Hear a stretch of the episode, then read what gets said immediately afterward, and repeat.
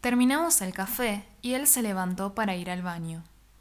Sophie no había cesado de mandarme mensajes durante toda la tarde. Me contaba minuto a minuto lo mucho que congeniaban y lo bien que la pasaban juntos. Me alegré por ella. Allí mismo me preguntó de forma sospechosa si yo tenía algo que contarle. No quería tener secretos con ella, por lo que sin dudarlo le conté que había salido con Luca, pero que no era lo que ella suponía. Solo una salida de amigos, no pasaría nada. Ella me aclaró que ya lo sabía, pues Luca le había mandado un mensaje a Tiago y ella no había podido evitar leerlo cuando Tiago estaba sacándoles una fotografía con la cámara frontal. Maldita burbuja de chat.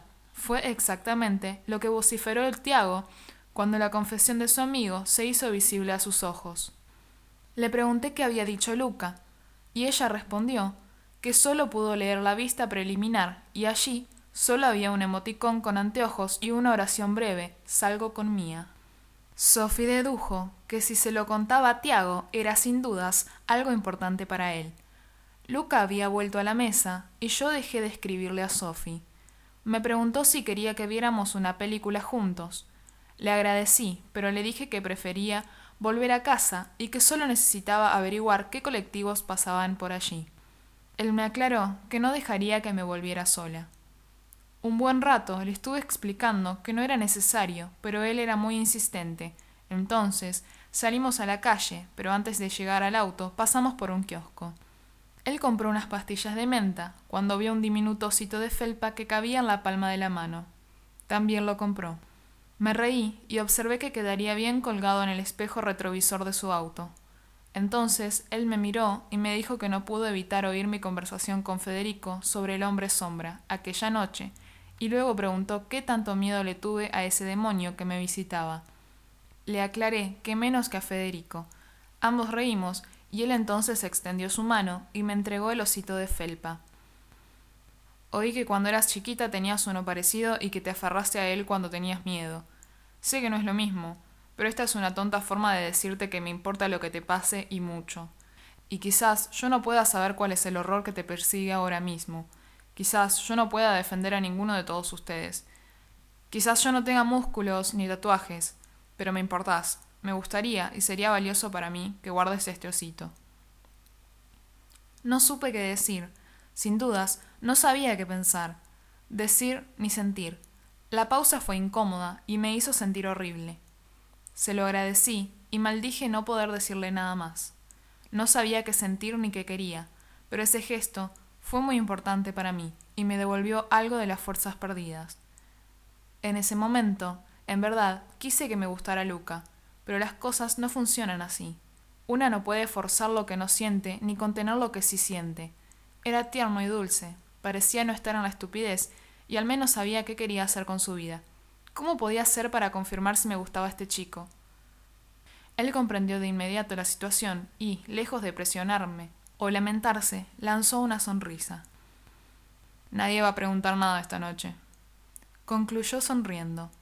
Y, aunque me sienta algo estúpido, creo que fue una de las mejores tardes de mi vida. Gracias, Luca. Sos muy bueno. En verdad sos una gran persona. Mía, eso no mejora. Dejémoslo así, ¿te parece? Llegamos a casa y me bajé del auto. Él se bajó también para saludarme. Nos saludamos rápidamente con un beso en la mejilla y cuando él se dio la vuelta lo detuve. Allí lo abracé tan fuerte que me preguntó con preocupación si yo estaba bien. El abrazo duró unos cuantos segundos, tantos que él, casi sin quererlo, comenzó a peinar mis cabellos con sus dedos. Me aparté repentinamente porque no quería seguir confundiendo las cosas. Él se disculpó y yo le hice notar que no había hecho nada malo, solo que yo estaba algo confundida y que lo mejor sería que me fuera. Él se quedó viéndome hasta que entré, y cuando lo vi a los ojos, su mirada reflejaba una extraña mezcla de alegría y tristeza. Una vez dentro, mi cabeza daba vueltas sin parar. ¿Qué había sido todo eso?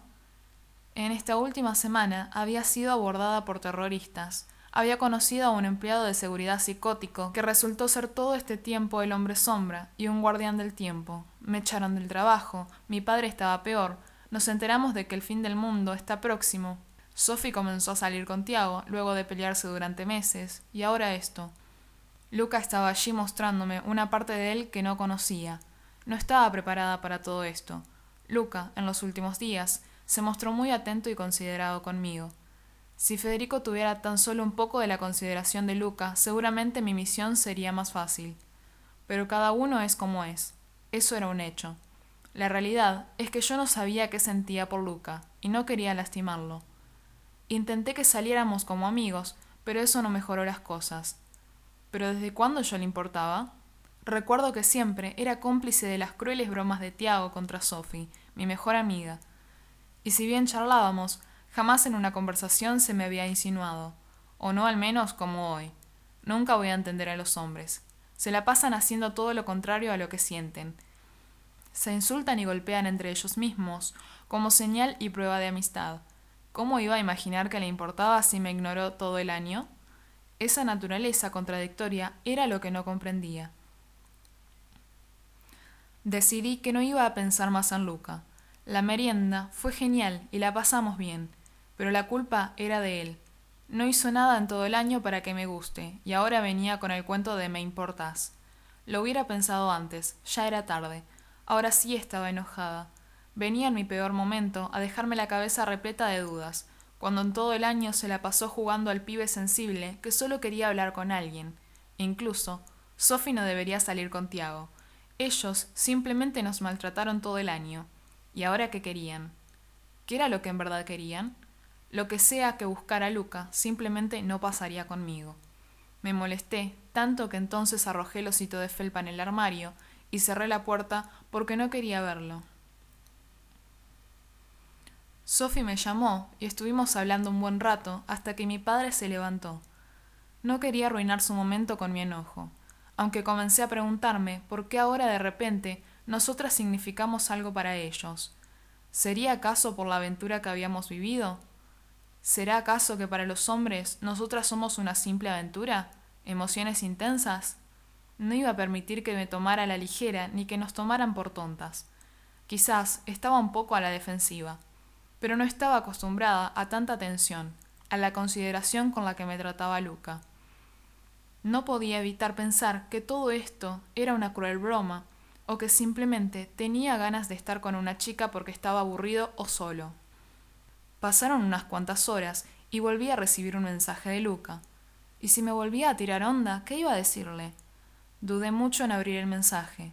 Si volvía a insinuarse otra vez, sí tendría que ser dura, aunque lo sintiera como un rechazo. Esta vez era simplemente un link a una serie que hacía tiempo quería ver.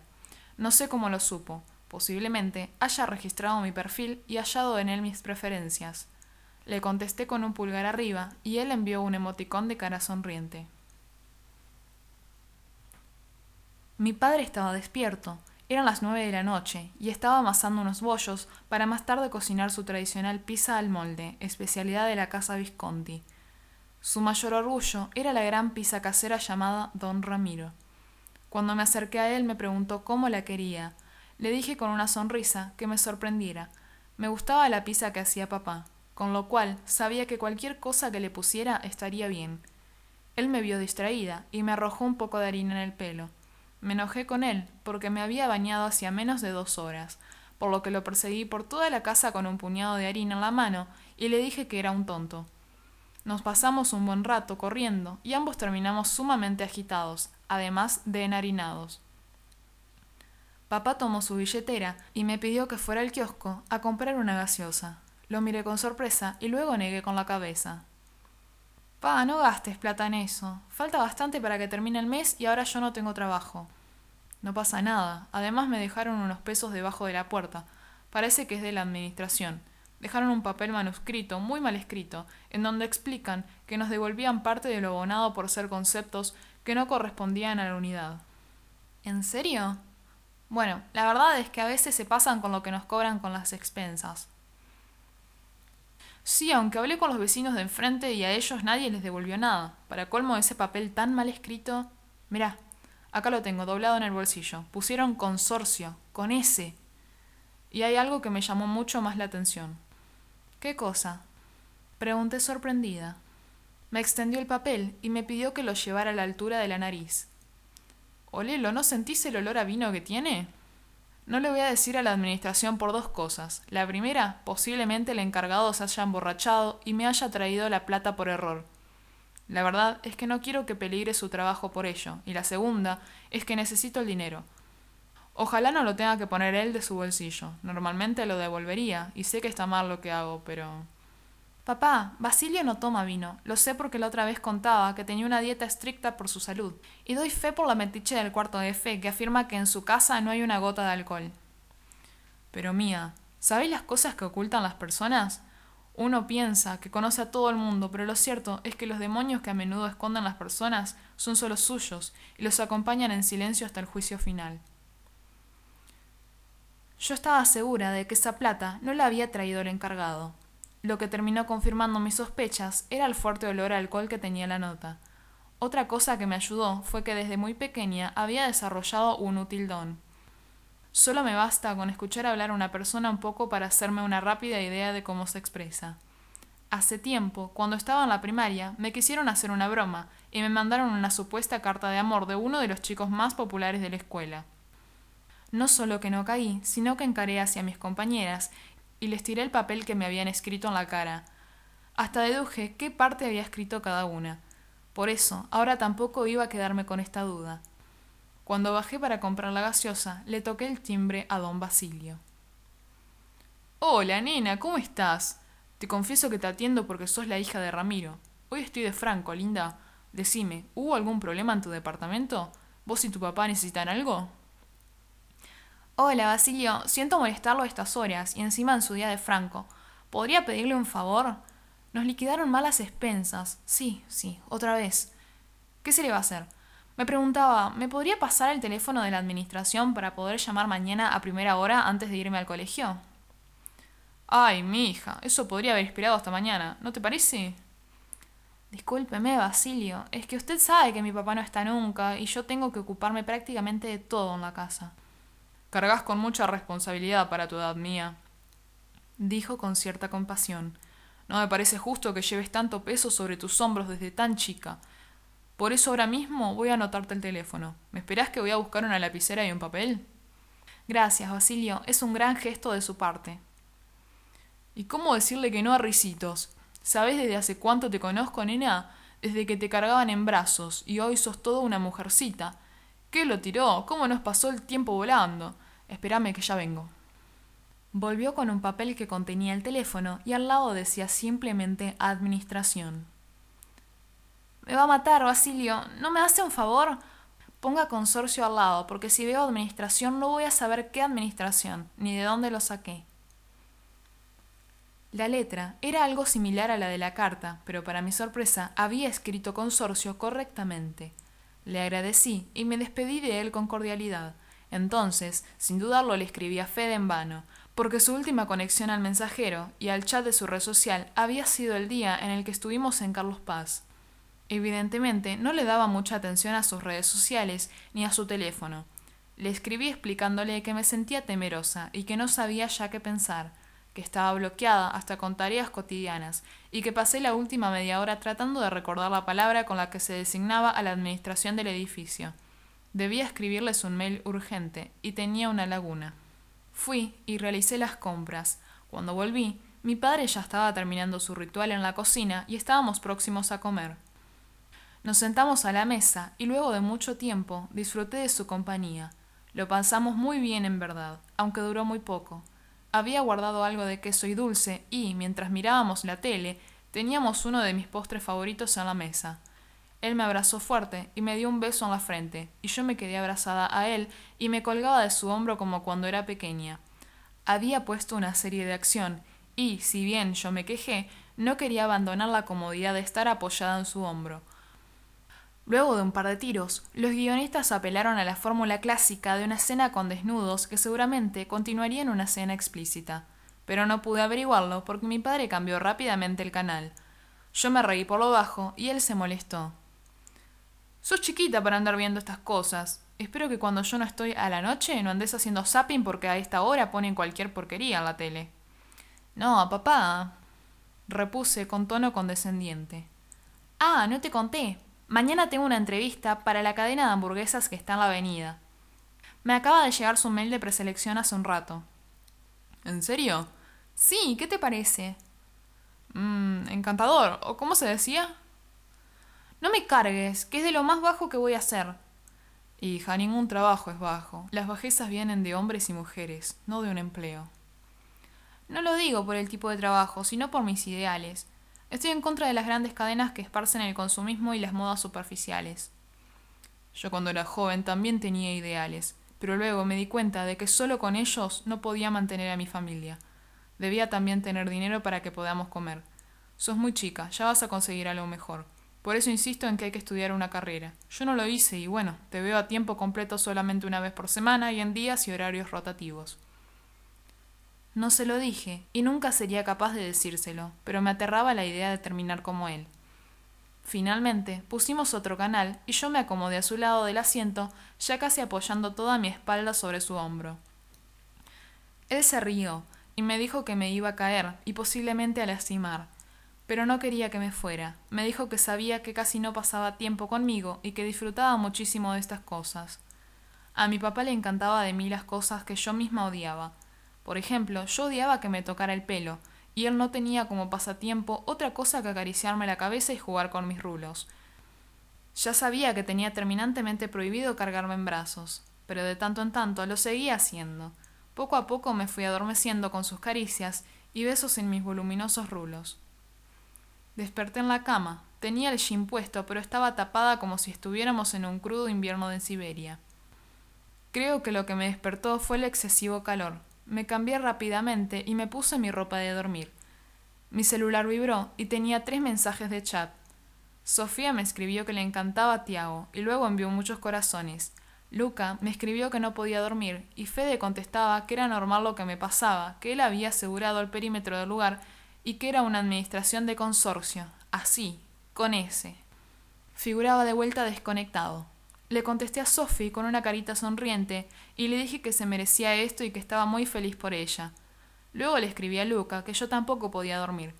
Me respondió a la media hora y alegó que el tiempo era un extraño laberinto y que para todos los que podían dormir pasaría así sin más, pero para él esta noche era eterna. Le contesté que nosotros la hacíamos eterna. Rápidamente me contestó que si era eterna a causa de nosotros no le importaba tanto. Ese nosotros me dio escalofríos pero en el fondo me hizo sonreír. No sabía qué sentir por él, pero confieso que no me hacía sentir mal que me dijera aquello. Tardé en responderla, y él cambió de tema. Me preguntó si quería que pasara por mí para ir al colegio. Le dije que Sophie y su padre pasaban a buscarme los lunes, miércoles y viernes. Entonces me dijo que los martes no tenía excusa.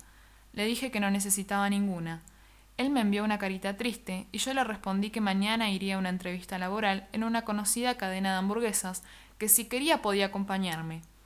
Respondió que no estaba seguro y que iba a pensarlo. Esto último me decepcionó, pero solo por unos segundos.